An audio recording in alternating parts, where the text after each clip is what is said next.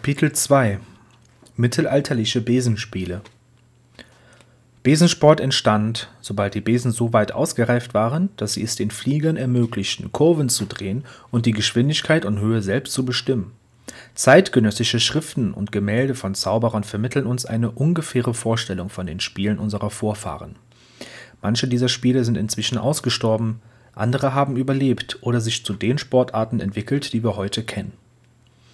Das berühmte jährliche Besenrennen in Schweden hat seinen Ursprung im 10. Jahrhundert. Die Flieger rasen über eine Entfernung von knapp 500 Kilometern von Kopparberg nach Arjeplog. Die Strecke verläuft geradewegs durch ein Drachenreservat, weshalb die riesige silberne Trophäe die Gestalt eines schwedischen Kurzschnäuzlers hat. Dieser Wettflug, heute eine Veranstaltung von internationalem Rang, bringt Zauberer aus allen Ländern in Kopparberg zusammen, wo sie die Teilnehmer anfeuern, um anschließend nach Arjeplog zu apparieren, wo sie den Überlebenden gratulieren.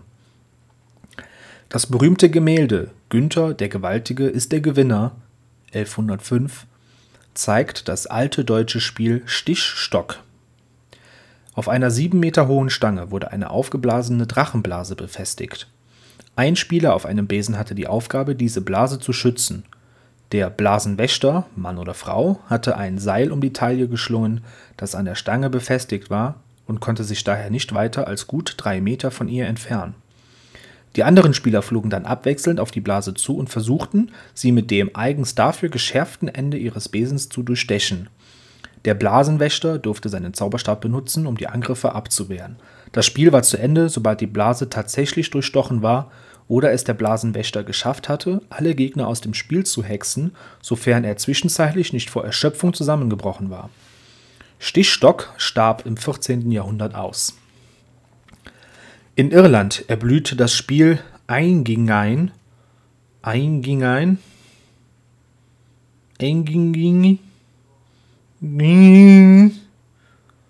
irgendwie Eingingein naja, und wurde in manch einer irischen Ballade besungen. In Klammern, der legendäre Zauberer Fingal der Furchtlose soll angeblich ein Eingang-Champion gewesen sein. Klammer zu. Hier nahmen die Spieler abwechselnd den Dom oder Ball, übrigens die Gallenblase einer Ziege, und rasten durch brennende Fässer hindurch, die auf Stelzen hintereinander hoch in der Luft angebracht waren. Der Dom musste durch das letzte Fass geworfen werden. Sieger war der Spieler, dem dies am schnellsten gelang, ohne unterwegs in Flammen aufzugehen. Schottland war die Wiege des wohl gefährlichsten aller Besenstiefel. What the fuck? Was ist das für ein Wort? Schottland war die Wiege des wohl gefährlichsten aller Besenspiele. Cray, Craythkin. Craythkin. Crothkin.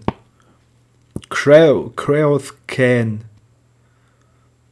Quiskin irgendwie, irgendwie Queoth Quinn. Das Spiel wird in einem alten, äh, Quatsch, das Spiel wird in einem tragischen gälischen Gedicht aus dem 11. Jahrhundert erwähnt, dessen erster Vers in der Übersetzung wie folgt lautet. Die Spieler kamen zusammen, zwölf stattliche, mutige Männer. Sie banden sich die Kessel um, zum Fliegen bereit. Beim Klang des Horns stiegen sie rasch in die Lüfte, doch zwölfe von ihnen waren dem Tod geweiht. Jeder Queothcean-Spieler schnallte sich einen Kessel auf den Kopf.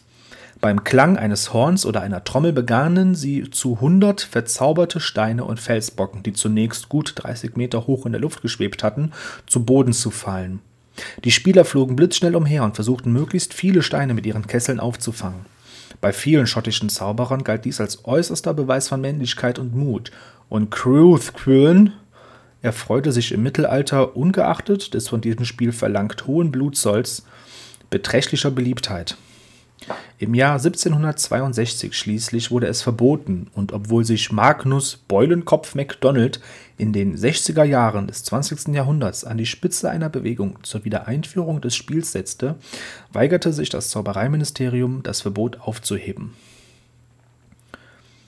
Shantbombs war ein beliebter Sport im englischen Divan es handelte sich um eine ruppige Variante des Turnierkampfs, bei dem es einzig und allein darum ging, so viele gegnerische Spieler wie möglich von ihren Besen zu hauen. Wer am Schluss noch übrig war, hatte gewonnen. Swivenhodge hatte seinen Ursprung in Herefordshire. Wie beim Stichstock benutzt man auch hier eine luftgefüllte Blase, zumeist die eines Schweins. Die Spieler saßen rücklings auf ihren Besen und schlugen die Blase mit dem Reisigbündel über eine Hecke. Wenn ein Spieler die Blase verfehlte, gewann der Gegner einen Punkt. Wer zuerst 50 Punkte erreichte, war Sieger. In England wird Swevenhodge auch heute noch gespielt, es hat jedoch nie größere Popularität erlangt. Shunt Bombs hat lediglich als Kinderspiel überlebt. Auf Quidditch Marsh jedoch war ein Spiel erfunden worden, das eines Tages zum beliebtesten in der Zaubererwelt werden sollte